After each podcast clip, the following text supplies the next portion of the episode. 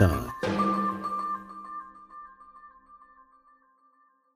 Ja, hallo und herzlich willkommen bei Teamtime, deinem Podcast für langfristige Freude an der Zusammenarbeit und nachhaltigen Kundenfokus trotz stetigem Wandel. Und damit auch hallo und herzlich willkommen zu einer ganz tollen Folge mit Dr. Tim Stoiber. Hi Tim. Ja, hallo Isabel, ich grüße dich ganz herzlich. Naja, den Doktor können wir weglassen und deswegen, ich freue mich, wenn du mich Tim nennst. Danke, dass ich hier sein darf. Ja, also ganz super. Das ist auch sehr spontan. Also wir haben uns ja schon länger bei, bei LinkedIn geschrieben, aber heute haben wir gesagt, wir machen nicht nur einen Kennenlernen, sondern wir legen direkt los. Wir lernen uns bei der Podcastaufnahme kennen. Das ist ja super, ähm, denn deine Zeit ist begrenzt, hast du schon gesagt. Äh, du bist ja ursprünglich Arzt und berätst jetzt Führungskräfte im, in der, im Arztbereich, wie sie ihre Teams gut führen können. Ähm, nur im Arztbereich oder mittlerweile auch in anderen Branchen? Ja, also unsere Zeit ist begrenzt. Das finde ich einen starken Einstieg, dass wir dafür, dass wir uns echt nicht kennen, weil äh, das ist auch direkt schon ein Thema von mir. Ich habe vor vier Jahren als Führungskraft ähm, habe ich im Krankenhaus irgendwann mal mich äh, hingesetzt und habe mir mal überlegt, wie viel Zeit bleibt mir noch. Und da war ich jetzt nicht super alt, ne? Ich war 39 oder so und habe mir überlegt, ähm, wie viele Tage habe ich noch? In meiner Familie sterben alle Männer ganz früh weg und das ist ja statistisch dann schon möglich, dass mich das ja. auch trifft. Und dann habe ich mich hingesetzt und habe mir halt überlegt, wie viel Zeit habe ich noch? Ne? So ein bisschen morbide Gedanken hatte ich. Ähm, ja, und da kam halt bei rum, dass ich, äh, wenn ich so alt werden sollte wie mein Großvater, dass ich dann noch 8000 Tage hätte. Und dann habe ich da äh, in der Küche gesessen. Meine kleinste Tochter war gerade ähm, zwei Jahre alt. Und ähm, ich habe drei Töchter und dann habe ich mir überlegt, was tue ich hier eigentlich? Und was soll eigentlich in diesem, ähm, bei diesem Versuch, bei diesem Leben, was soll eigentlich von mir mal übrig bleiben? Und dann habe ich ähm, mir meine Säulen des Lebens so aufgemalt und habe mir überlegt, was ist mir eigentlich wirklich wichtig? Und habe dann mit dem gleichen Stift, mit dem ich mir meine Säulen des Lebens aufgemalt habe, mit dem gleichen Stift habe ich dann auch äh, an dem Abend gekündigt, handschriftlich. Ja, und bin heute froh. Ich kümmere mich als Notarzt immer noch ab und zu um Menschen. So einmal im Monat fahre ich raus und, mhm. und genieße das. Da komme ich her beruflich und ähm, freue mich auch sehr. Und, ähm, und dann helfe ich ansonsten Menschen und Unternehmen, äh, sich selber und andere gesund zu führen, ja. Wow, das ist ja toll. Das ist ja richtig mutig, dann zu sagen, okay, dann kündige ich jetzt direkt und lege damit los. Und ja, also du hast ja über 12.000 Follower auf äh, LinkedIn und ich finde deine Posts auch immer sehr inspirierend, sehr empathisch. Du berichtest auch von diesen Notarzteinsätzen, von Dingen, die dort eben auch passieren aber auch ähm, ja, von, von den Erlebnissen, die du eben bei der Beratung mit den Führungskräften zum Beispiel hast. Und ja, da verfolgen dich ganz viele und ähm, du inspirierst da auch ganz viele. Und ähm, ja, deswegen ist es auch total spannend, dass wir jetzt mit, hier miteinander sprechen. Ich habe eine Frage. Also, du bist ja selber Arzt und so einige von unseren Zuhörern oder wahrscheinlich jeder war schon mal beim Arzt. Und oft ist es ja so, dass Ärzte einen rauen Panzer haben. Ich habe es auch schon anders erlebt, sehr einfühlsam. Du bist ja auch sehr einfühlsam. Ähm, aber inwieweit schützt denn dieser harte Panzer eigentlich vor den ganzen traumatischen Erfahrungen, die ihr auch so tagtäglich macht? Also die du jetzt vielleicht auch bei deinen Arzteinsätzen auch immer noch hast? Das ist eine ganz spannende Frage. Erstmal glaube ich, dass ein harter Kern gar nicht schützt, denn die Frage ist immer, wovor wollen wir uns schützen? Für mich gehört, ähm, gehören Leben und Tod untrennbar zusammen. Ich mhm. habe ähm, eben dann relativ früh meinen Vater verloren ähm, und es war fast zeitgleich, dass meine jüngste Tochter geboren wurde und so gibt es ein, ein, ein Spiel des Lebens, wie ich das nenne. Und auch dieses Spiel des Lebens geht bergauf, bergab. Wir Menschen träumen natürlich davon, auf der Sonnenseite zu sein, aber das kann nicht immer sein und ähm, Probleme gehören auch zum Leben und ich denke auch, dass der Tod zum Leben gehört. Ähm, du hast vorhin gesagt, es war mutig, diese Entscheidung zu treffen. Für mich wäre es eher mutig gewesen, weiterhin so ein Leben von der Stange zu führen. Das heißt, für mich war ähm, äh, gerade weil ich schon irgendwie sehen kann, dass mein Ende auch da ist und das könnte eigentlich jeder, wenn wir ehrlich wären. Ähm, gerade dann äh, war das für mich äh, ein Grund, auch einen Sinn, ein Warum in meinem Leben zu finden. Also wenn, wenn wir ein unbegrenztes Leben hätten, dann würden noch viel weniger Menschen, glaube ich, äh, sich hinterfragen, was tue ich eigentlich, was soll von mir mal bleiben. Für mich ist das in meiner, in meiner Welt, seitdem ich ähm, sehr, sehr jung bin, dass der, das Leben und Tod untrennbar verbunden sind. Also so viel zu diesem Thema Mut und das Ende. Ich glaube, es ist auch völlig egal, ähm, ob wir irgendwie 50 Jahre alt werden oder 105. Ähm, ich glaube, wir sollten dieses, ähm, diese Jahre mit Leben füllen statt umgekehrt. Und deswegen äh, kann ich nicht sagen, dass, dass mich äh, die Sachen, die ich als Notarzt erlebt habe, dass mich die belastet haben. Gar nicht. Ich brauchte keinen harten Panzer, sondern ähm, mir reichte mein weicher Kern, denn äh, auch da konnte ich die Schicksalsschläge, die ich erlebt habe, ich bin auf dem Hubschrauber geflogen, ich habe eine Intensiv geleitet, ähm, ich habe, glaube ich, so alles erlebt, was Menschen passieren kann, fast alles. Ähm, und ich, mich es nie belastet. Also ich weiß nicht ganz genau, warum. Für mich gehört das, seitdem ich ähm, ja 19 bin, seit dem Zivildienst gehört das dazu, dass ich es sehe. Aber es gehört auch schon, seitdem ich vielleicht 10 bin oder so, dazu, dass ich drüber nachdenke, dieses Spiel des Lebens wird ein Ende haben. Mhm. Ähm, und am Ende werden wir, glaube ich, nicht bewertet danach, ob wir gewonnen haben oder verloren haben, was viele Menschen glauben, ja, die hinter Karriere und Ego und Status herrennen, sondern ich glaube, wir werden ähm, vielleicht gefragt, ob wir dieses Spiel des Lebens, ob wir das gut gespielt haben. Es gibt dann ähm, ein schönes Gedicht auf Englisch. Ich musste einen kleinen Teil nachlesen, weil ich es nicht wusste, was es bedeutet. Und es geht, ähm, for when the big scorer comes to mark against your name, also wenn der große Bewerter kommt, also der Tod, ähm, um über deinen Namen zu urteilen. Ähm, for when the big scorer come to mark against your name, he will not say you lost or won, but how you played the game. Also ich glaube nicht, es geht darum, äh, äh, steinalt zu werden, sondern wie wir dieses Spiel des Lebens halt gespielt haben. Und ich denke, wir sollten es einfach mal als Spiel begreifen, was wir nicht gewinnen können. Wir können es nur spielen. Ja, das ist sind sehr weise Worte. Da treiben uns auch ähnliche Dinge an. Ähm, bei mir sind ja vor allen Dingen so im jugendlichen Alter ja in kurzer Zeit viele Freunde gestorben. Autounfall, eine war ähm, schwer krank, ähm, die andere wurde von ihrem Ex-Partner ermordet und das war auch so der Moment, ähm, wo mir dann klar war, ne, so im jugendlichen Alter, vorher sind auch schon ein paar ähm, Verwandtschaften oder genau ähm, aus der Verwandtschaft gestorben und das war aber so der Moment, wo mir klar wurde, okay, das läuft hier nicht ewig, mhm. Zeit ist begrenzt und die muss genutzt werden. Ich werde dann auch immer so unruhig, wenn irgendwie bei Teams oder in Gesprächen, wenn es dann so ist, dass man nicht auf den Punkt kommt, so, ne? Und dann denke ich mir mal an, das kostet nicht nur Geld, sondern auch Lebenszeit, die ja viel kostbarer ist. Ja, wobei ich dieses Thema Warten, wie gesagt, drei kleine Kinder, das ja. ist natürlich häufig, dass die sagen, ähm, wann geht's denn endlich weiter, wann kommt der Bus?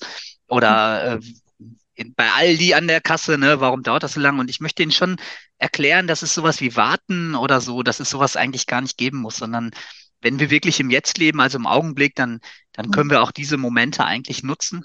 Ähm, denn es ist ja schon so, dass wir in der heutigen Zeit so selten im, im Moment sind und dass dieses im Jetzt sein, ist ja so ein Kalenderspruch, ne? Aber ja. Isabel, ich glaube, es ist ein, es ist kein Kalenderspruch, sondern ich weiß, dass wir außer diesem Jetzt eigentlich nichts haben. Also es ist eine Vergangenheit, die hat so wie wir die erinnern, nicht gegeben. Da gibt es heute viele Untersuchungen drüber. Wir erfinden viel. Wir haben auch vieles damals schon durch eine sehr spezielle Brille gesehen. Die Erinnerungen sind super vage und was wir dann machen, ist so eine Story über, über uns erfinden. Ja, als Kind war ich rebellisch und als Jugendlicher so und dann habe ich studiert und dann, ja, und dann kam ich so im Leben an. Das sind so Geschichten, da stimmt kein Wort von. Das ist unsere Vergangenheit. Ähm, und die Zukunft gibt's ja erst recht nicht. Also ich denke, im Jetzt äh, zu leben, das ist kein Kalenderspruch, sondern das bedeutet auch, ähm, wirklich dieses Leben so anzunehmen mit seinen, mit seinen Problemen, mit seinen ähm, Sorgen, mit den Konflikten und das eben alles anzunehmen als, als, als richtig so und dass es gut so ist, ja. ja. Ähm, denn wenn ich am Mittwoch schon irgendwie vom Wochenende träume, wenn ich ähm, im Mai schon von einem Sommerurlaub träume, wenn ich ähm, ab 50 anfange, die Tage bis zur Rente zu zählen, dann bin ich irgendwie nie richtig da. Ja, ja. das heißt, viele sind in Vergangenheit und Zukunft, viele sind ähm, in den Social Media. Wir haben natürlich mit dem Smartphone das Gerät wirklich erfunden, was uns ähm, praktisch permanent aus dem Jetzt raushält.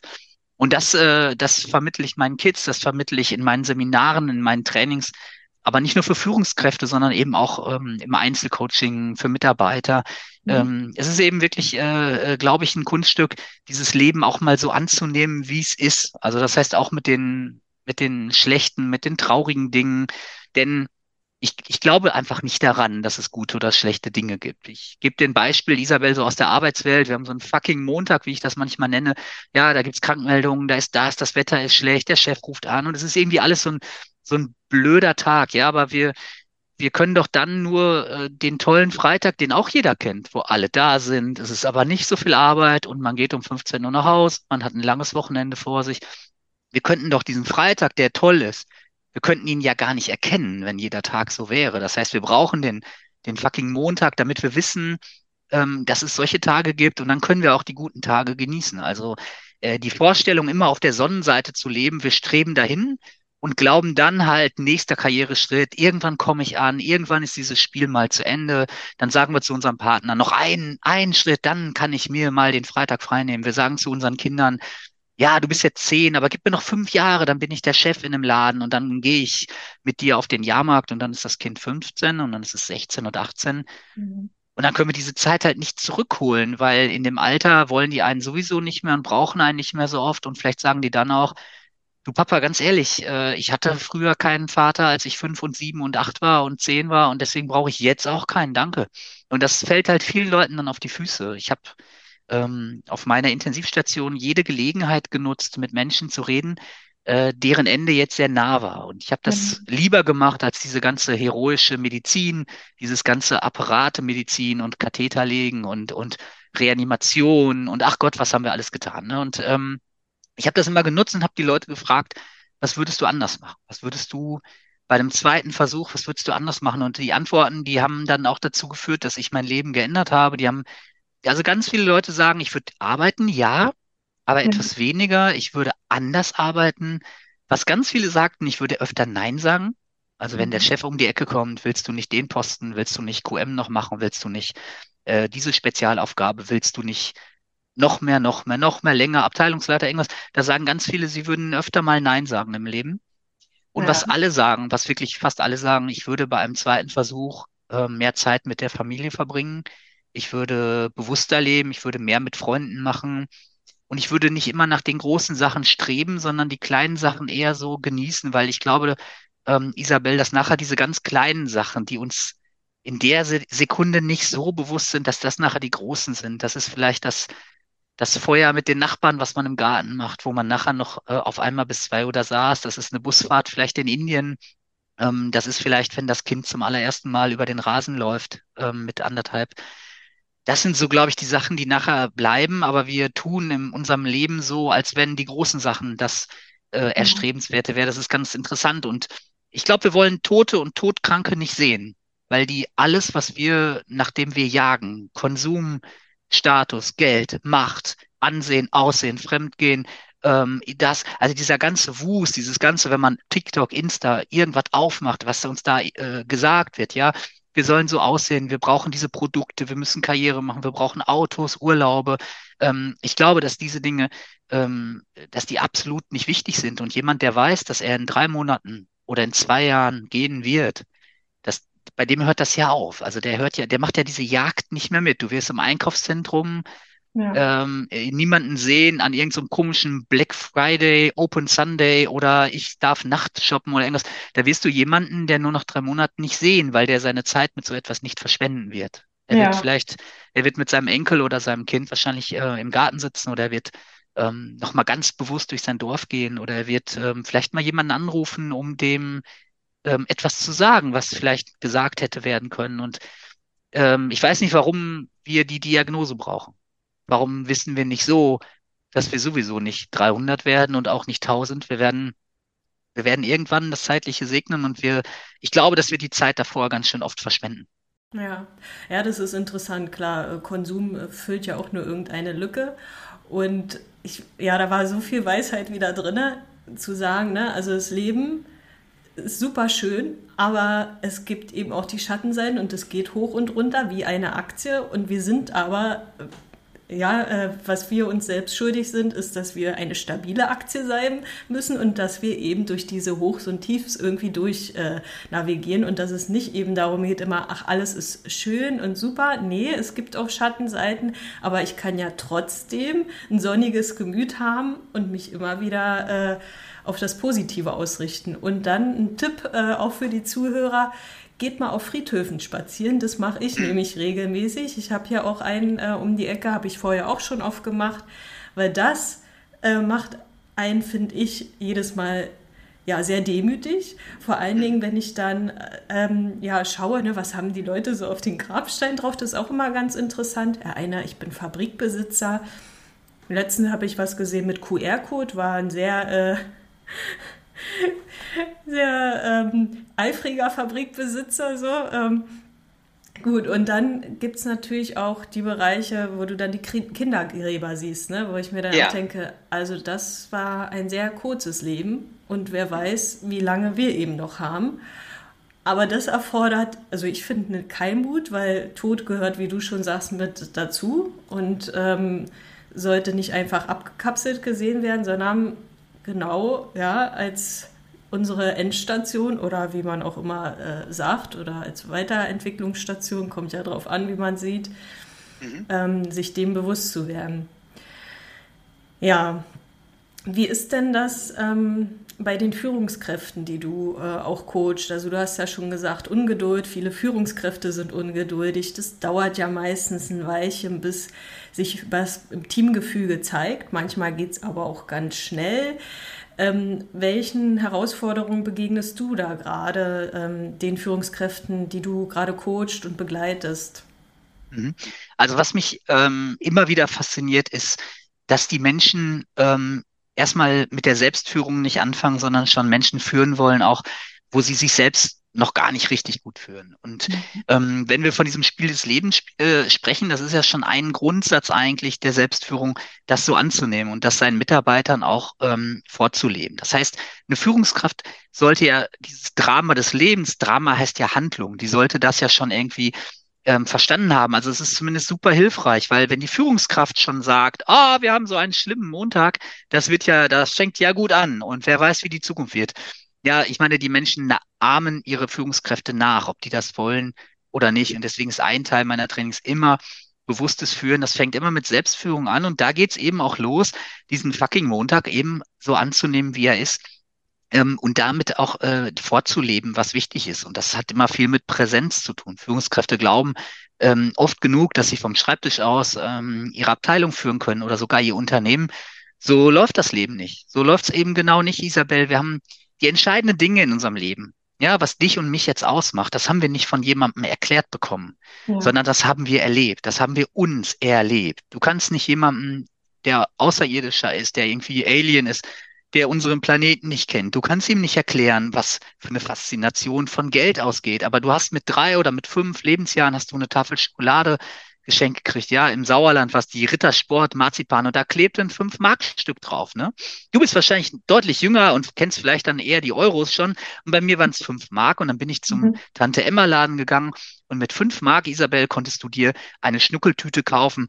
Ähm, gefühlt war die so groß wie ich selbst. Also das heißt, dieses Gefühl, du kannst dem Alien nicht erklären, warum Geld ähm, so eine Faszination hat. Du kannst dem Alien auch nicht erklären, wie Schokolade schmeckt oder wie, ähm, wie man geht. Also das heißt, die entscheidenden Dinge im Leben, die haben wir ja uns erlebt. Wir haben sie erlebt, es wurde uns vorgelebt und jetzt können wir die nachleben.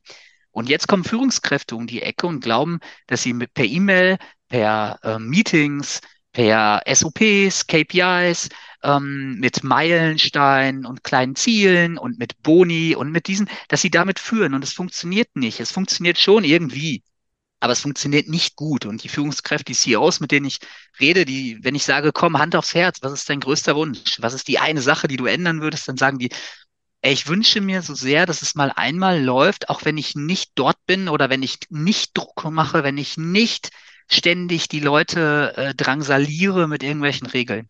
Und das hat einen ganz einfachen Grund, weil wir Menschen wollen nicht ähm, von einem CEO auf seinen Weg gezogen werden. Ja, wir wollen nicht vom Navi hören, nur weil wir einmal in eine interessante Seitenstraße fahren, dass das Navi sagt, ähm, du bist falsch gefahren, fahr rechts, rechts und rechts und du bist wieder auf der Straße des CEOs. Wir wollen nicht, dass ein CEO Mitarbeiter an dem Kopf und Kragen nimmt und zieht den auf seine Straße mhm. und sagt, geh diesen Weg. Da haben wir einfach keinen Bock drauf. Deswegen ist erstmal Präsenz wichtig, dieses Vorleben. Und was ich halt wichtig finde im Unternehmen, ähm, diese ganzen tausend kleinen und großen Ziele mal zu ersetzen durch eine Vision, durch ein Warum. Ähm, und, und, und da so einen Leuchtturm zu schaffen. Weißt du, dann, Isabel, dann kann jeder, wenn er einen Kompass hat, in seinem Herzen, wenn er einen Kompass hat in seinem Herzen und weiß, wohin die Firma will, dann kann doch jeder Mitarbeiter bitte seinen eigenen Weg gehen. Da muss ja nicht genau der Weg des Chefs sein. Es ist wichtig, dass der Kompass in die richtige Richtung zeigt. Ja. ja. Ähm, und es ist aber dann, finde ich, wenn man den Kompass hat, dann soll doch der Mitarbeiter bitte seinen Weg gehen. Und wenn einer mit 75 Prozent arbeiten möchte und der nächste sagt, ich muss Freitagmittag frei haben, ich bin Camper, ich fahre dann nach Holland, dann sollten wir im Rahmen aller Möglichkeiten, sollten wir natürlich versuchen, diesen wertvollen Menschen ähm, äh, wirklich so wahrzunehmen und den auch ähm, im Unternehmen bestmöglich einzusetzen. Aber ich möchte noch mal einmal so ein Mini-Aber, ne, das Wort mag ich nicht. Und ich finde trotzdem, wir sollten natürlich einmal schauen, ist der, ist der Kompass dieses Mitarbeiters aber auch wirklich auf die richtige Richtung geeicht? Ne? Da kommen wir so zu dem Thema schwarze und weiße Löcher, was mich immer sehr äh, mhm. fasziniert. Also es gibt auch Menschen, ähm, deren Kompass wirklich in die falsche Richtung zeigt. Ich, ich spreche jetzt vom Thema Mobbing, ähm, mhm. Spaltung, Lügen, angekündigt krankmelden. Das sind für mich schwarze Löcher, ja, Leute, die für jede Lösung ein Problem haben. Ähm, mhm. und, äh, und da bin ich zum Beispiel auch mittlerweile, werde ich, glaube ich, älter und härter. Ich sage wirklich, wenn ein Mensch sein Herz gar nicht am rechten Fleck hat, dass wir dann auch mit dem nicht arbeiten sollten, was jetzt gerade beim Fachkräftemangel immer zu Diskussionen führt, ähm, dass sie sagen, ja, okay, der Dienstplan muss besetzt werden und dann sage ich, ja, dann lass doch mal eine kleine Dienstplanlücke ähm, und dann schauen wir mal, was deine ganzen weißen Löcher, äh, auf welche kreativen Ideen die kommen und wie dann plötzlich positive Menschen in dein Unternehmen kommen, ähm, wenn du diese wenigen schwarzen Löcher auch mal links liegen lässt oder wenn die mal woanders arbeiten. Also das heißt, es ist auch nicht wischiwaschi, was ich mache, sondern das ist schon ganz wichtig, finde ich, seine eigenen Werte klar zu haben. Und dann auch zu Menschen, die diese Werte mit Füßen treten, ja, dass man da auch sagt, ja, pass auf, ich sehe dich, ich sehe das und ich unterstütze es nicht, ich möchte es in meinem Bereich auch so nicht haben. Also es ist nicht wischiwaschi, was ich mache, sondern manchmal sogar ganz schön knallhart. Aber da stehe ich völlig zu und finde es halt total wichtig. Mhm. Ja, da, da spielt ja ganz viel zusammen. Ne? Also, dass ich erstmal eine Vision, Mission vorgebe, wo ich sage, da passt mein Unternehmen dazu, das passt zu dem, was wir hier auch tun. Ne? Also, du hast ja schon die Handlung angesprochen. Vom Reden passiert nichts äh, sondern dass wir das ausführen, dass wir mit Teams zusammenarbeiten, dass du mit Führungskräften und so weiter zusammenarbeitest. Davon kommt es alles ins Rollen. Und dann aber auch zu sagen, ich setze Grenzen und ich schaue, wer passt hier zu meinem Unternehmen und wenn die Führungskraft dann eben eine Position übernimmt und halt nicht alle selbst ausgewählt hat, ne, das kommt ja auch dann oft dazu, also ich hätte den oder die ja nicht eingestellt, mhm. dann aber auch zu sagen, okay, ich grenze das Ganze ein, ich, benehm, ich nehme hier Position und sage, das ist hier nicht in Ordnung, weil das wäre ja auch den anderen gegenüber, die sich fair verhalten, die die Werte leben, auch unfair. Ne? Ähm, ja. Genau so ähm, da gibt es im Moment eine, eine Art Weichheit oder eine Unklarheit, die mich manchmal echt sprachlos macht. Also wenn in einem Unternehmen zwölf Abteilungsleiter sind und von den zwölf Abteilungsleitern sind drei ähm, offenkundig schwarze Löcher. Also Menschen, die wirklich, die erstmal die Firmenziele nicht leben. Ja, die vielleicht sogar so ein doppeltes Spiel machen, so von wegen, ja, ihr wisst ja, wie der Chef ist. Oder ähm, es ist auch nicht meine Idee, aber wir müssen es so machen. Ja, solche Sätze, die da fallen, ja. Oder wenn das Menschen sind, die, die Mobbing, Spaltung, Lügen, ähm, Lästereien und diese Dinge nicht nur zulassen, sondern auch indirekt noch fördern, ja, indem sie da in der Gruppe sich mit diesen Redelsführern sogar gut stellen. Also gibt es Unternehmen, da, da passieren spannende Sachen. Mhm. Ähm, nur wenn ich dem CEO dann das mal aufmale, wie teuer das letztlich ist, was er dort tut, ähm, dann äh, passieren dann doch plötzlich äh, ein paar äh, Veränderungen, weil ähm, schwarze Löcher in Führungspositionen, diese schwarze Energie, die die haben, die strahlen die in ihren Bereich aus. Das heißt, wenn du in einem Bereich einen Krankenstand hast von 35 Prozent oder 30, und du hast in dem auch äh, natürlich Riesenprobleme mit der Stimmung, ähm, Fluktuationen ähm, äh, und, und Riesenprobleme, äh, Leute zu finden. Wenn du jetzt diese Führungskraft woanders hinsetzt, dann hast du ähm, das gleiche Problem ein Jahr später oder ein halbes Jahr später in dem Bereich auch. Also das heißt, die Führungskräfte, die nehmen ihren Krankenstand mit, die nehmen ihre äh, schwarzen Löcher mit, die nehmen diese schwarze Energie mit und da habe ich überhaupt keinen, äh, sehe ich gar keine Notwendigkeit, selbst bei dem Fachkräftemangel irgendeine Art von von Toleranz zu haben oder so, denn wir haben eine riesen Verantwortung, wie du gerade sagtest, Isabel, eine riesen Verantwortung für die tollen Leute und wir haben doch wirklich so tolle Leute ähm, auf die wir uns verlassen können, die andere an den Geburtstag denken von den Mitarbeitern, die kundenorientiert sind, die Spaß haben am, am Führen. Und dann habe ich lieber ein weißes Loch, was mit einer 75-Prozent-Stelle arbeitet, als irgendwie zwei schwarze Löcher, die auf Dauer letztlich so diesen Bereich kaputt machen. Ne? Aber ich mhm. finde, wir sollten lieber positiv reden. Es gibt so viele geile Leute da draußen und ähm, ja. ich glaube auch an diese Clusterbildung. Das heißt, wenn da weiße Energie ist, wenn da Power ist, wenn der Chef schon selber fröhlich ist beim Tun, ähm, mhm. dann, dann passiert ein Magnetismus, dann kommen die weißen Löcher ins Unternehmen. Da habe ich Wunder erlebt, sobald die Führung klar wird, sobald die gesund ist, sobald die Werte im Unternehmen endlich mal ganz klar gesagt werden, und das macht, äh, das treibt mich an jeden Tag, das macht mich verrückt, genial. das, das merke ich dir auch an und wie gesagt, in deinen Posts auf LinkedIn, ähm, da müsst ihr unbedingt auch mal vorbeischauen auf, auf deiner Seite.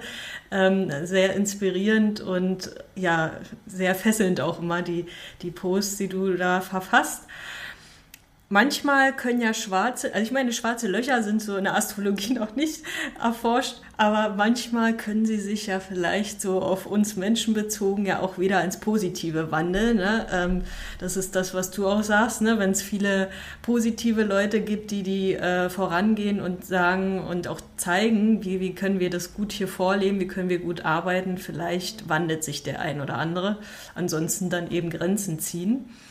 Ja, ich, äh, ja. ich möchte dich nicht ähm, in dem Sinne so unterbrechen. Ich glaube, dass ja. jemand, also ich, mir ist das total wichtig, das sehr, sehr liebevoll und sehr, ähm, sehr klar zu machen. Also schwarze mhm. Löcher sind nicht Menschen, die ähm, ein bisschen weniger performen, ja, die nicht so mhm. die Hummeln im Hintern haben. Schwarze Löcher sind auch nicht Menschen, die, ähm, die auch so Schicksalsschläge hinter sich haben. Also ähm, das sind auch nicht Menschen, die äh, zum Beispiel sozial so ein bisschen Probleme haben. Das ist, das sind nicht schwarze Löcher, das sind einfach Mitarbeiter, wo wir auch mit, mit Bauchgefühl und Augenmaß sein sollten. Und es, es wird immer sein, dass wir auch Leute, denen es nicht gut geht, dass wir die auch mal ja, ich sag mal, auch so sein lassen, unbedingt, wie sie sind. Also ich finde es auch manchmal dann gar nicht gut, jemanden, der, ähm, der in seinem Leben Sachen erlebt hat, die wir nicht erleben wollen, ja, äh, wie jetzt aus deiner Jugend auch, was da alles passieren kann.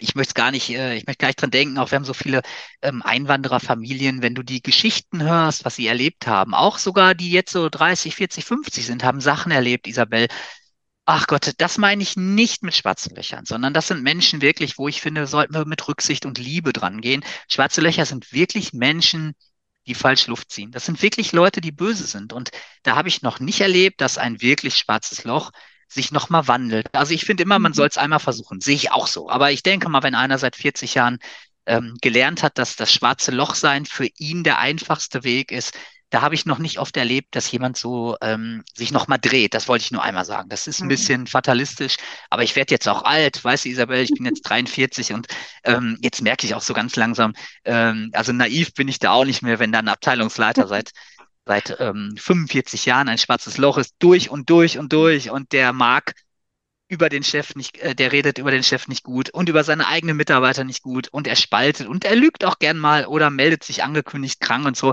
da hört dann so der Spaß auf. Wollte ich nur einmal einwerfen, entschuldige bitte. Ja, das ist wunderbar. Also äh, gar keine Entschuldigung äh, dafür, sondern äh, das finde ich gut, dass du es das ergänzt hast. Also es geht tatsächlich um Leute, die auch dann ja nicht an Persönlichkeitsentwicklung äh, interessiert sind oder das auch gar nicht können. Kann ja auch wieder, ähm, weiß ich nicht, kann ja auch irgendeine Krankheit dahinter stecken wie Narzissmus und ne, wollen wir gar nicht jetzt so weiter ausbreiten, aber es finde ich gut, dass du es klar machst. Klar, ähm, haben äh, Leute auch schwere Zeiten, da müssen Führungskräfte auch äh, Rückhalt bieten und sagen, alles klar, das ist eine schwere Zeit, wir sind trotzdem hier bei dir, du bist ein guter Mitarbeiter, du hast hier deine Heimat. Und dann gibt es eben die Personen, die eben psychisch auffällig sind, die chronisch äh, ihr Gift verteilen, sage ich jetzt mal, ja. und die muss man abstoßen. Finde ich richtig. Ähm, und ein Trick, wenn jetzt vielleicht ein Unternehmer hierbei ist, der das hört, oder ein, ja. ähm, eine Führungskraft. Es gibt natürlich auch einen Trick. Ähm, ja. Ich habe in meiner gesamten Laufbahn noch nie dafür sorgen müssen oder wollen, dass jemand irgendwie so, ja, so rausgemobbt wird oder so. Was finde ich völlig blöde. Ne? Also mhm. da gibt's Klartext oder so. Eine Sache kann unglaublich gut wirken. Und das ist nämlich, dass wir einfach viel mehr Beachtung auf die weißen Löcher geben. ähm, und uns um die kümmern. Denn wenn ich mir so einen Pfeil vorstelle, oben sind die weißen Löcher, dann kommen ganz viele Mitarbeiter, die, die einfach so zur Arbeit kommen, ja, die, die machen ihr Ding und das ist völlig okay. Die haben ihre fünf Krankheitstage im Jahr und freuen sich auf den Mallorca-Urlaub und das ist super okay. Ähm, und dann haben wir eben unten so die schwarzen Löcher und wir sind gewohnt, immer so hinter der Herde herzulaufen. Da gibt es einen bösen Satz, ne? Wer hinter der Herde herläuft, sieht nur Arschlöcher. Ähm, das ist natürlich ein bisschen übertrieben, aber es ist ja schon ein kleiner Kern. Also wer hinten herläuft, äh, ich sag mal Montagmorgen, worum kümmern wir uns? Montagmorgen liegt auf dem Tisch eine Beschwerde von einem Angehörigen, äh, jetzt in der Medizinwelt. Ne? Ich mache mhm. auch andere, ich betreue auch Firmen und so, aber sagen wir mal in der Medizinwelt, Beschwerde von Angehörigen. Ähm, am Samstag hat ein Mitarbeiter ist heulend nach Hause gegangen, weil er gemobbt wurde. Dann sind drei, vier teure Sachen kaputt gegangen am Wochenende auf einmal. Ja, da ist eine Kaffeemaschine äh, vom, vom Schrank gefallen, wo du denkst, so, wie kann das passieren? Die wiegt 20 Kilo, ja. Ähm, wo ein äh, Patient geschädigt wurde durch irgendwelche Fehler. Also wo du denkst, ich kümmere mich ja nur um Probleme. Und diese ja. Probleme machen ja die schwarzen Löcher in aller Regel. Mhm. So, und die schwarzen Löcher, wie im Weltraum auch, die wollen Aufmerksamkeit. Die wollen mhm. unbedingt unsere Aufmerksamkeit, weil die ja Energie saugen. Wenn du dich mit einem schwarzen Loch unterhalten hast, da bist du danach völlig K.O. Ja? Mhm. Ähm, und wenn wir denen jetzt diese Aufmerksamkeit geben, dann haben die genau erreicht, was sie wollen. Und deswegen ist ein super Führungstrick, ähm, nicht führen mit Druck. Also ich bin ständig bei den Problemen, ich bin ständig bei den schwarzen Löchern, ich versuche hier zu korrigieren und hier ein Mitarbeitergespräch und da und da, sondern dass ich meine Energie mal wirklich in die Leute stecke, ähm, die es eigentlich verdient hätten, weil wir glauben immer, die weißen Löcher, die laufen ja von alleine, da muss ich mich nicht drum kümmern. Aber ich mache große Werbung dafür, ähm, sich vielleicht jetzt hier so als Call to Action, überlegt euch jetzt gerade, wo ihr den Podcast hört, ne, ähm, setzt euch gleich, wenn der zu Ende ist, einmal kurz hin und überlegt, wer sind eigentlich die weißen Löcher und was kann ich denen Gutes tun? Und wenn in so einem Unternehmen plötzlich der Spirit gefördert wird, wenn plötzlich die weißen Löcher aktiv gefragt werden, wie würdest du das jetzt machen? Ja, wenn die ähm, losgelassen werden, also dass ich zu zwei weißen Löchern sage, organisier du bitte das Sommerfest. Also ihr beiden, ich möchte davon jetzt gar nichts mehr hören. Ihr könnt mir ganz am Ende zeigen, was ihr euch überlegt habt. Das Budget ist 12.000 Euro, viel Spaß. Ja, plötzlich entfesselst du die und dann, dann, dann blühen die auf, weil die kennen ja immer so mit Halbgas zu arbeiten. Ähm, und, und dann, dann werden die plötzlich selbstständiger noch und dann werden die noch heller und dann kommen plötzlich andere weiße Löcher ins Unternehmen. Und dann denken die schwarzen Löcher, was ist denn hier los? Das finden die unerträglich. Also ein schwarzes Loch kann mit positiver Energie, mit Freude, mit Liebe, mit einem mhm. Leuchtturm, mit Präsenz, ja, wenn die Führungskraft fröhlich durch das Gebäude läuft. Damit kann ein schwarzes Loch nicht leben. Es ist nicht möglich. Und dann ähm, gehen die einfach. Die gehen einfach, Isabel. Das ist unfassbar. Ich mache Führungskräftetrainings. Das kleinste Unternehmen hat 30 Mitarbeiter und das größte hat 11.000. Mhm. Und wir haben Sachen erlebt, ähm, wo die Menschen wirklich, ähm, ähm, wo plötzlich in einer Abteilung mit 50 Leuten, da waren fünf schwarze Löcher. Und in dem Moment, wo wir anfangen, unser Denken, unser Handeln, unser Sprechen ein ganz klein bisschen zu ändern, ähm, da kann plötzlich eine Energie entstehen und ein halbes Jahr später sind diese fünf schwarzen Löcher ähm, sind plötzlich woanders, wo sie sich wohler fühlen. Ähm, und das Beste, was passieren kann, ist, wenn die dann in den schillerndsten Farben natürlich über dein Unternehmen abrotzen und sagen, das ist ganz schlimm gewesen da. Ne? Die mhm. machen mittlerweile Feedback, die machen mittlerweile ähm, äh, äh Veranstaltungen. Jeden Freitag äh, treffen die sich zu dem Feier, Feierabend, ja ähm, die haben jetzt plötzlich ähm, einen großen Leuchtturm an die Wand gesprüht, ähm, wo oben noch irgendein Satz steht. Die sind bescheuert in dem Unternehmen. Ja, also so, wenn wir eine Firma hätten, ja, Isabel und Tim, die spinnen neuerdings, da konnte ich nicht mehr arbeiten. Und das ist das Beste, was passieren kann, wenn die das erzählen, weil jeder, der ein bisschen Bauchgefühl hat, der merkt doch sofort, dass es da voll geil abgeht. Und dann spricht sich das halt rum. Und die Firmenchefs unterschätzen, glaube ich, immer noch total die sozialen Medien, WhatsApp, ähm, weil Isabel, über sieben Ecken kennt sich jeder Mensch auf der Welt. Das ja. ist Mathematik, ne? Also ich kann es nicht ausrechnen, das hat jemand ausgerechnet. Über sieben Ecken kennen wir jeden. Also in China mhm. einen Bauern auf dem Feld, der Bauer kennt den Bürgermeister aus seiner Stadt, ähm, der Bürgermeister aus der Stadt, der kennt den Bürgermeister von Peking, der Bürgermeister von Peking kennt ähm, Habeck und Habeck wiederum kennt den Bürgermeister von Bochum und der Bürgermeister von Bochum kennt vielleicht dich oder mich oder wie. Also das heißt, über sieben Ecken kennen wir jeden. Und ähm, in der, in der Welt, in der man gerade äh, coacht und trainiert, zum Beispiel Pflege, Intensivpflege oder Automobilbranche, da kennen die Leute sich über zwei, drei Ecken. Das heißt, wenn ich heute anfange, mein Denken zu ändern, dann habe ich im halben Jahr ein anderes Unternehmen. Das ist kein Scherz. Das funktioniert. Mhm. Ja, und dann äh, das halbe Jahr ist für ein Unternehmen ja auch keine Zeit eigentlich. Die Zeit dann mal abwarten und dann kann es auf einmal so einfach sein. Also vielen Dank für den Tipp. Ich glaube, da werden jetzt viele Führungskräfte sagen, wie echt? Dann geht der oder die? Okay, ich probiere es mal aus. Ich glaube, da kriegst du jetzt ganz viele Anrufe auf einmal. Ähm, wir verlinken übrigens auch in den Shownotes den Kontakt äh, zu dir, Tim. Ne? Ähm, ja. Wer jetzt so sagt, okay, ja, ich verstanden, ich weiß aber noch nicht wie, kann ja auf dich zukommen. Also ich habe einen Tipp. Ähm, also ich habe natürlich ich möchte nicht mit, mit Druck irgendwas verkaufen oder so, sondern mit Sog. Aber also ich weiß ja nicht, ob da draußen jemand ist, der manchmal so richtig so einen saftigen Döner mit einer Dose Cola auch braucht. Also mir geht das so. Ich ernähre mhm. mich, glaube ich, gesund. Ab und zu brauche ich einen Döner. Und zu dem Preis eines Döners und einer Cola 7,99 Euro gibt es mein neues E-Book äh, bei Amazon. Das gibt es auch als Taschenbuch, aber das ist ja gar nicht notwendig. Ich kann es ja auf dem Handy lesen. Ich habe Notarzt für die Seele geschrieben.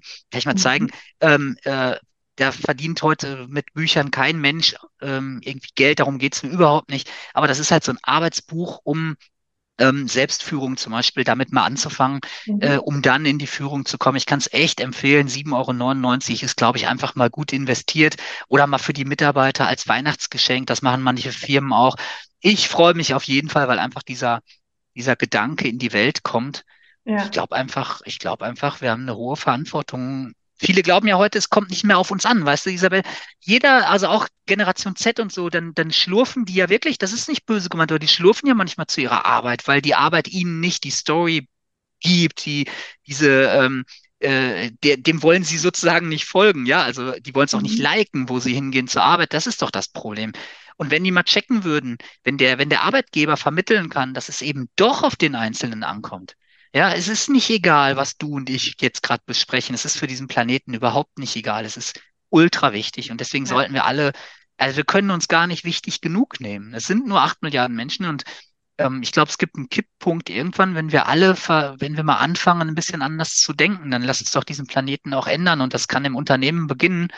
Ähm, eben, dass wir sagen, wir wollen weiße Energie, wir wollen fröhlich sein beim Arbeiten, wir wollen ja. einfach mal, einfach mal Freude haben an dem, was wir tun, ja.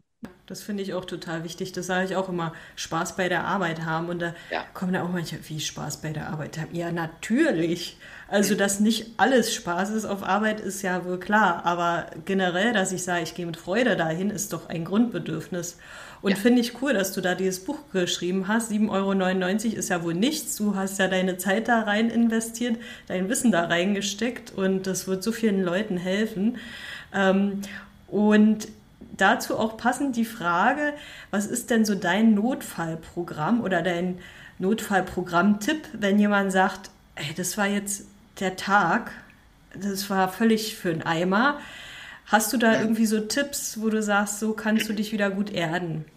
Ja, habe ich sogar wirklich. Und ähm, auch die Idee ist nicht von mhm. mir, die habe ich nicht erfunden. Das ist ja egal heutzutage. Ähm, ja. ich, ich gehe ja selber ständig auf Seminare. Ich war jetzt auch drei Tage bei Joe Dispenza in Basel. Also oh. da geht's ja wirklich so um Meditation. Das ist ja was ganz anderes. Und trotzdem habe ich da viel mitgenommen. Und so habe ich vor ach, weiß ich nicht, wann vor Monaten mal ähm, eine Idee gehört, die finde ich gut, die habe ich übernommen. Und zwar ähm, äh, der Unterschied zwischen dem Bild und dem Rahmen. Und ich möchte einmal ein Beispiel nennen. Ähm, wenn ich als Notarzt ab und zu arbeite, dann äh, komme ich viel rum, weil ich mache das da, wo ich Bock habe. Und dann bin ich manchmal im Sauerland und dann frage ich, ey Jungs, wie viele Einsätze hattet ihr denn heute Nacht? Wie war es denn? Und dann sagen die, also ganz authentisch, ne, die sagen wirklich, es war ein Albtraum. Es war zum Kotzen. Echt, ich habe keinen Bock mehr und es wird immer schlimmer und so weiter. Dann sage ich, was war denn los? Ja, wir hatten drei Einsätze die Nacht. Da sage ich, ja, das ist ja blöd. Ja, ja, wir hatten um elf, um eins und um drei äh, so eine Kacke und ich könnte aufhören mit dem Job, ich habe keinen Bock mehr. So, mhm. dann fahre ich da und ähm, und äh, dann bin ich vier Wochen später im Ruhrgebiet. Mhm. Ja, da bin ich dann in Dortmund und da fährst du zwischen 14 und 20 Einsätze in 24 Stunden. Und dann komme ich äh, ähm, irgendwo auf eine Wache und dann frage ich, wie war eure letzte Nacht? Und dann sagen die, boah, geil, ey, die Nacht, das haben wir uns echt mal verdient. Das war so geil. Wir hatten nur drei Einsätze. Sag ich, wann denn? Ja, um elf, um eins und um drei. Das heißt, wir haben von zehn bis elf habe ich gepennt, dann habe ich zwischendurch kurz eingenickt und dann habe ich von halb vier bis halb acht durchgepennt. Das habe ich so verdient. Ich bin so glücklich. Jetzt kann ich auf dem äh, auf meine Baustelle zu Hause gehen und arbeiten oder der nächste sagt, jetzt kann ich ähm, äh, nebenbei noch ein bisschen was machen oder ich gehe jetzt ins Schwimmbad mit meinen Kindern oder so. Ähm, da siehst du mal, dass ich glaube, das Bild ist nicht entscheidend, sondern der Rahmen. Also das heißt, ich, ich kann nur Werbung dafür machen, ähm, sich mal ey, einfach ein paar alte Holzrahmen zu kaufen. Und nicht so Riesendinger, sondern so DIN A4, 5 oder so. Und dann mal zu überlegen, das Bild innen drin, ja, das können wir doch nicht ändern, Isabel. Es wird doch immer mal scheiße sein und es wird immer mal gut sein. Das ist doch ganz normal. Ja, wie gesagt, wir könnten doch diesen Freitag, der geil ist, der entspannt ist, ja, vielleicht sogar kurz vorm Urlaub, den könnten wir doch nicht genießen, wenn wir nicht wüssten, dass es so einen richtigen doofen Montag gab. Und deswegen glaube ich, es ist so wichtig, den Rahmen sich selber zu überlegen und den dürfen wir beschriften. Wir dürfen diesen Rahmen beschriften mit Sachen, die uns gut tun, die uns die Wahrnehmung verändern. Ja, also ähm, wir können da drauf schreiben ähm, äh, Meditation und Atmung. Wir können da drauf schreiben Familie. Wir können mhm. da drauf schreiben, so ein bisschen Ausgleich zur Arbeit. Ja, vielleicht haben wir mal ein Hobby, was wir anfangen. Ja, irgendwas Kreatives. Wir können auf diesen Rahmen schreiben, ähm, äh, Shit happens. Wir können auf den Rahmen schreiben, äh, das Spiel des Lebens. Ja, geil, war halt mal nach unten, ja. Äh, und das finde ich, das ist für mich so ein Notfallplan. Ich mache mit meinen, in meinen Trainings ähm, alles sehr aktiv. Also ich glaube nicht an Wissensvermittlung. Ich glaube, das ist jetzt so rübergekommen. Ne? Ich, ich glaube einfach nicht, dass wir vernünftige Wesen sind, sondern dass wir durch Emotionen lernen. Deswegen mhm. sind meine Trainings immer äh, zwischen mittelschwer verrückt bis absolut komplett Malle sind meine äh, Trainings, weil ich glaube, nur wenn wir etwas Außergewöhnliches erleben, was uns wirklich bewegt, ja, ja. dass wir dann, ähm, dass es dann Klick macht, dass, dass wir was lernen. Und was ich ähm, eben immer mit den Leuten mache, ist, dass ich sage, malt mal eure Fieberkurve des Lebens auf. Das heißt, mhm. malt mal auf, wie es euch in den verschiedenen Lebensphasen ging. Und dann fangen die an. Ähm, das dauert richtig, das macht auch Spaß mit bunten Stiften und da, da wird auch mal eine Träne bei verdrückt und dann guckt jeder bei dem anderen, ne? Und dann da hast du nachher so ein Werk, ey, das ist manchmal so beeindruckend, was Menschen erlebt haben. Mhm. Und dann sehe ich ganz viele so kleine Spitzen, aber dann kommt eine Riesenspitze nach oben, dann frage ich, was ist das? Und dann sagt der, ähm, ja, das ist, ähm, äh, äh, als ich mein erstes Kind gekriegt habe. Und dann gibt es auf einmal eine Spitze ganz stark nach unten, dann sagt er, ja, ich war ein Polytrauma, ich bin echt von einem Bus angefahren worden. Ich mhm. habe drei Monate auf einer Intensiv gelegen. Und dann kommt die nächste Spitze und dann sagt derjenige, ich habe meine ähm, äh, Traumpartnerin aus der Kindheit entdeckt, ich habe mich auch wirklich geschieden, ich habe die geheiratet, weil das die Frau meines Lebens ist. Und dann kommt eine Spitze nach unten, ähm, äh, ja, ich habe wirklich äh, genau diese Frau auch wieder verloren durch eine Krebserkrankung. Und irgendwie sind diese Geschichten irre, dieses Spiel des Lebens, was die erleben, diese Fieberkurve. Mhm. So, und dann bitte ich die Leute, mal eine Schere zu nehmen und die ganzen Spitzen abzuschneiden. Ja. Und dann nehmen die eine Schere und dann schneiden die alle Katastrophen ab. Und dann gucken die, die sich dir an, ja. Und dann in der Mitte, das ist diese graue Masse. Ja, Isabel, das ist, da habe ich mir mal einen Knöchel verstaucht, da wurde ich befördert, dann bin ich umgezogen, da habe ich mir ein neues Auto gekauft, der neue Pullover, die Gehaltserhöhung, kurz fast beinahe pleite gewesen, dann wieder gefangen. Das ist alles wurscht. Ja, das sind alles die Dinge, wo wir uns jeden Tag mit beschäftigen. Das ist alles nichts, wo wirklich was passiert. Mhm. Und dann erkennen die Leute, dass eigentlich die Dinge, wo wirklich Handlung passiert, Drama heißt ja Handlung, ne? Mhm. dass diese Dinge, und das ist jetzt so ziemlich der Hammer für mein Leben, dass diese Dinge alle ungeplant kamen. Also das heißt, die Dinge, wo du im Leben wirklich etwas lernst, die kannst du nicht planen. Und das ja. kann jetzt jemanden beunruhigen oder wie mich zum Beispiel ganz stark beruhigen. Weil das bedeutet, wir können Pläne machen, äh, wie verrückt. John Lennon hat ja gesagt, das Leben ist, du das, was passiert, während du planst, ne? Oder hier ähm, der Mensch äh, denkt, Gott lenkt oder sowas, ne? Oder der Mensch mhm. dachte, Gott lachte und da gibt's ja, ach, das ist jetzt ein bisschen doof, ne? Gibt's ja tausend Sprüche zu. Aber es passiert halt wirklich nur ähm, bei den Highlights und das könnten wir sagen, ja, da könnte ich mehr von gebrauchen, okay. Mhm. Aber es passiert mindestens genauso viel bei den mhm. Problemen, die wir haben. Das heißt, Katastrophos heißt Wendepunkt. Krisis heißt, ähm, heißt eben Entscheidung. Und, und da, da dreht sich das Leben. Und, und mhm. deswegen, äh, ich glaube nicht an ein Ankommen. Ich habe überhaupt keine Lust anzukommen. Von mir kann, aus kann dieses Leben ähm, eben, bis ich irgendwann abnippel, kann das gerne so weiter mit Hoch und Tief sein, weil äh, ähm, das ist so wie Rielke sagt, ne, ähm, ich weiß nicht, ob ich den letzten Kreis in meinem Leben, ne, ob ich den noch vollende, aber ich werde ihn beginnen. Ich werde ihn beginnen. Wir haben keine Wahl. Es gibt kein Ankommen. Es gibt nicht den Punkt, wo jemand sagt, das hast du gut gemacht, das war gut genug. Isabel, dein Lebenswerk ist vollbracht und das hast du ganz fein gemacht, ja? Und Würde viele glauben, unruhig. ja, total, aber da träumen die Menschen wirklich von, Isabel. Ganz viele. Menschen träumen davon anzukommen, weil sie in einem Hamsterrad sind und ein Hamsterrad, wo du, wo du drin läufst, das sieht halt aus wie eine Leiter und viele Mhm. machen sich was vor und äh, die sagen zu ihrer, zu ihrem Partner, ja, ich weiß, dass wir uns kaum sehen, lass mich diesen einen Schritt noch machen. Mhm. Die sagen zu ihrem Kind, ich weiß, dass ich dich nicht abends ins Bett bringen kann, weil ich bin ja noch in der Firma. Ey, glaub mir, noch zwei Jahre, dann wird alles gut. Hier, von wegen, wird nicht gut. Wird nicht gut. Wir müssen dieses Spiel des Lebens ähm, spielen. Wir müssen aufhören, ähm, von diesem Ankommen zu träumen. Wir Ja. werden nicht ankommen. Die Probleme werden sogar zunehmen, je mehr wir machen, je erfolgreicher wir sind. Und dieser Traum vom Ankommen, ähm, der ist Unsinn. Und da kannst du ja mal die erfolgreichen Leute fragen. Ähm, Jochen Schweizer hat gesagt, der schönste Moment in seinem Leben, die schönste Zeit war, Kanulehrer zu sein. Mhm. Ja, der hat draußen sein. Wenig Geld, dadurch hast du wenig Besitz, dadurch bist du nicht Toll. besessen. Ja, Besitz besitzt dich irgendwann. Das ist so, Besitz macht besessen. Ähm, und erzeugt auch Angst übrigens. Je mehr du besitzt, desto mehr Angst hast du. Ähm, und er hat halt gesagt, da habe ich nichts besessen. Ich war draußen. Ich habe tolle Menschen, schöne Frauen getroffen. Ich habe das gemacht, was ich am liebsten mache. Kanufahren. Ja, ich wurde nass, dann habe ich gefroren, aber im Zelt wurde ich wieder warm. Das war schön.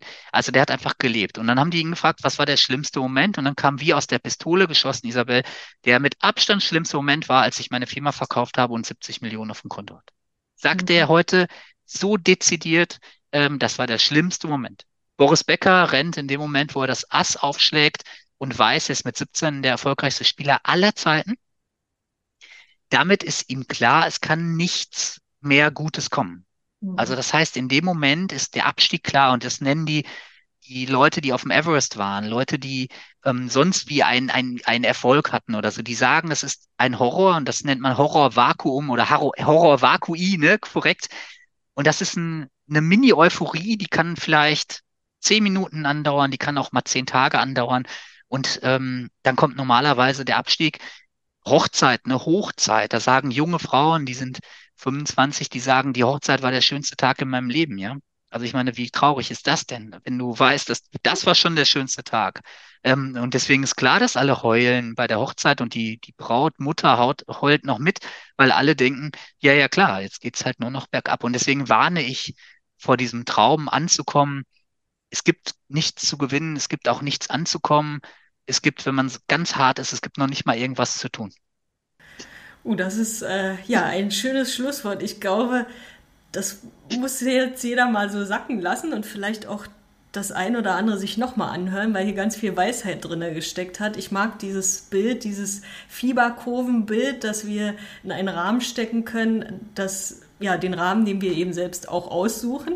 Das ist ein toller Tipp auch für den Abschluss. Also vielen lieben Dank, Tim. Ähm, ja, für, für die vielen Weisheiten, für die vielen Tipps für Führungskräfte, für die Teammitglieder. Und ja, also ihr seht, ihr müsst euch gemeinsam auf den Weg machen und es gibt nichts äh, zu gewinnen. Äh, es gibt nur einen Weg, der Freude bereiten kann. Ja, wenn wir uns immer wieder darauf fokussieren, dass das Leben eben auch die schönen Seiten hat. Ja, also vielen Dank, Tim. Hat mir Spaß ich danke gemacht. dir auch. mit dir. Ja, Mir hat Spaß gemacht und äh, vielen Dank für diese Gelegenheit und das Gespräch mit dir. Ja, sehr gerne. Genau, und äh, alle Infos zu Tim findet ihr in den Shownotes. Schaut da gerne rein und äh, schaltet auch gerne beim nächsten Mal wieder ein, wenn es wieder heißt, It's Team Time.